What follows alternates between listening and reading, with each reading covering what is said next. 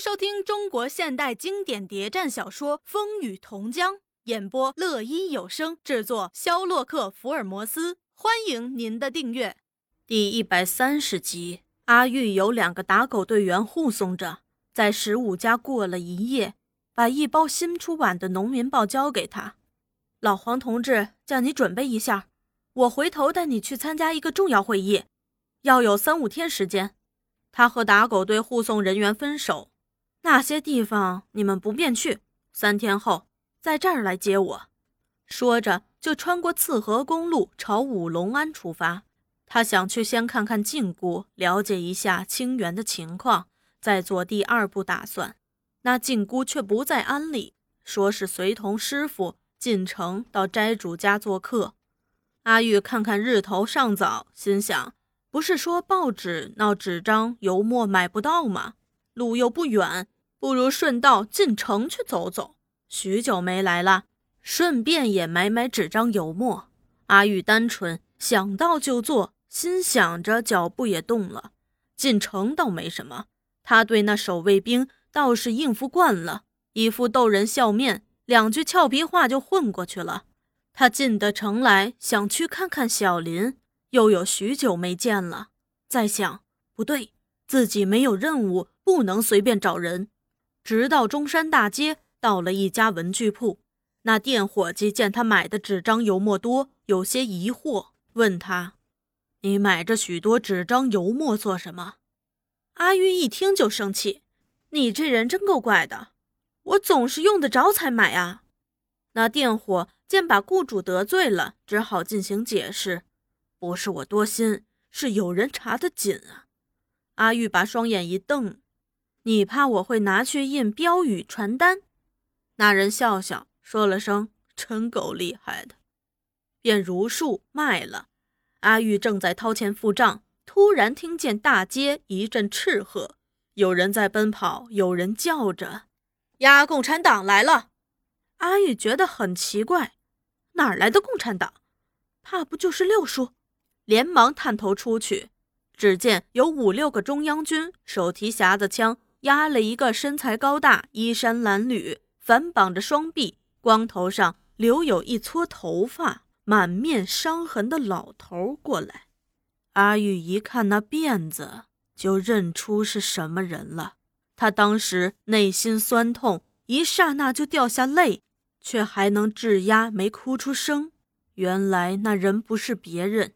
正是他爷爷，他在王连那儿被关了很长一段时间，打打问问，什么也没说。最后王连长恼了，把他送进城去，才被押进城。那老艄公神色镇定，他的两条腿被打伤了，走起路来很敢吃力，一身上下又都是伤痕，却还是昂着头，露出不屈神情。不慌不忙地走着。当他远远地看见阿玉从骑楼上探出头来，也很吃惊，却不敢打招呼。他知道，如果他这样做，将会招来多么可怕的后果。在那伤肿和满布皱纹的古铜色面上，露出了微微一笑。人已远去了，阿玉还呆呆地站在那儿。他多想跟上去。抱住他痛哭一场呀！可是理性压制着他。他是什么人啊？能这样做吗？那文具铺伙计却在提醒他：“喂，小姑娘。”他才猛然醒过来，匆匆地付钱取货。那伙计一边找钱，一边兀自叹息着：“共产党就像抓不完似的，天天在抓，又天天出了新共产党。”这话倒提醒阿玉注意。他伸手到腰上一摸，哎呀，真大意！怎么把送到清源去的《农民报》也带进城了？好在刚刚通过城门口，没被搜身。要是这次出城，人家搜起身来，又怎么办呀？他边匆匆地走，边想着这事儿，越想越不对。马叔叫你做的是什么？却来冒这个险，真糟！怎么办啊？走着走着。有条横街，他无意中转了进去，一见没人，又胆大起来。不如把他散了算了。心里一想，就动起手来，边走边散，只走过半条街就散光了。然后他穿过另一条横向，又转过十来个弯，上了大街，才混在人丛中匆匆出城。这时静姑已从大城回来，把他接过一边，他什么也不说，只是放声大哭。静姑急了，问是不是受黄洛夫欺负了，他却说城里那段经历。这可叫静姑大为生气，她开口就骂：“你这冒失鬼，真不知死活了！那是个什么地方？你这时也去的？”把他骂的泪水又缩回去，哭声也止了。已经成了家了，头也梳上了，也该有点大人气了。像你这样交通，谁敢放心？叫马叔把你换掉算了。骂过一阵，自己却又流起泪来。这次他是为老艄公感到难过，一会儿才说：“哎，六叔已回家了，还不大敢露面。派人来问过马叔的动静，你要找他可以，但白天千万不要去，入夜再进村。饭后，阿玉就离开五龙庵。这一带熟人多，他不敢走大路，只走小路。走进清源时，已有二更天了。他从景谷口中知道一些情形。”胆子也壮了，却还不敢直接到老六家。他先去敲秦志家门。秦志一见面就亲亲热热地说：“小鬼，你还没走呀？上次当水大王，这次却做了山大王，上山了。”秦志心爱的把他抱着，他也很感动，一下子两人就抱成一团儿。两人并排坐定，秦志问他上山的事儿。这时不比那时了。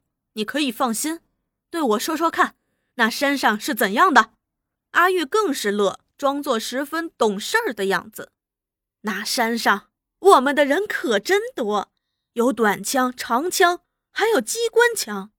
打那中央军死王八的打狗队就住在那儿，一大队一大队的，那真叫做革命呀，力量大得很呐，不怕人家来追捉呀，杀头呀。我们却要追反动派，捉反动派，杀反动派。他说的很动情，秦志听得也入神。那许许多多都是他连做梦也不敢想的。我们住的那个村儿就像是自己的，只少了个苏维埃政府，连女兵也有呢。玉华大姐现在也当上个什么长？秦志问：“玉华大姐是谁？”阿玉才想起，他们根本没见过面。一位洋学生，就是阿林的女人。秦志问完山上的，又问他：“什么时间把头发也梳了？”阿玉倒脸红起来：“是不是和小黄？”阿玉点点头：“就在到你这儿借米的那天。”秦志也感到很欣慰：“你们两人迟早是要成对的，大家都有个归宿。”就更好替革命工作了。现在村上暂时无事儿，你最好多留两天，给姐妹们报告报告。我是找六叔开会去的，他在家吗？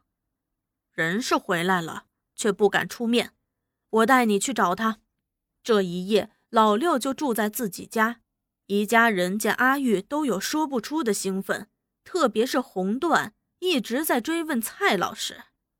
以后你要叫他姐夫了，不要叫蔡老师了。预算已从秦志那知道。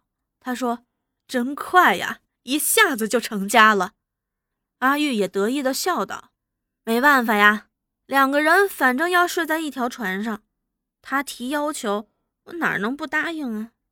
老六也说：“这就叫理想姻缘，革命姻缘，双方有了爱情，又有了共同的理想。”正是天作之合呀！他又详详细细地问了老黄、黄洛夫、玉华的许多事儿。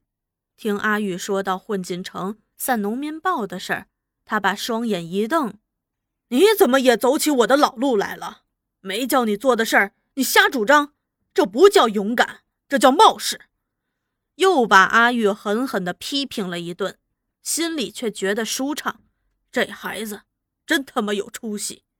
那一晚，阿玉就住在秦志家。第二天，妇女小组的人都到秦志家去听阿玉做报告。又是短枪、长枪、机关枪，又是打狗队，把大家说的热乎乎的，都羡慕阿玉运气好，真的到了自己的家。老六在离家前对预算说：“红段我带走了，让他到革命大家庭去锻炼锻炼。这家你一个人不好住，就去搬到秦志家一起住吧。有事两个人也好商量。我这一去，多则十天八天，少则三天五天就回来了。”红段也非常兴奋，他要去做个不折不扣的打狗队员了。预算却有点舍不得。他流着泪说：“孩子，你这次去就永远和马叔、小黄叔还有许多叔叔阿姨在一起了。要做好孩子，勇敢的孩子，听共产党的话，叔叔阿姨的话。妈在这儿暂时住几天，要是住不下去，也会上山的。”三个人在鸡叫时，趁着淡淡的月色，踏着朝露动身了。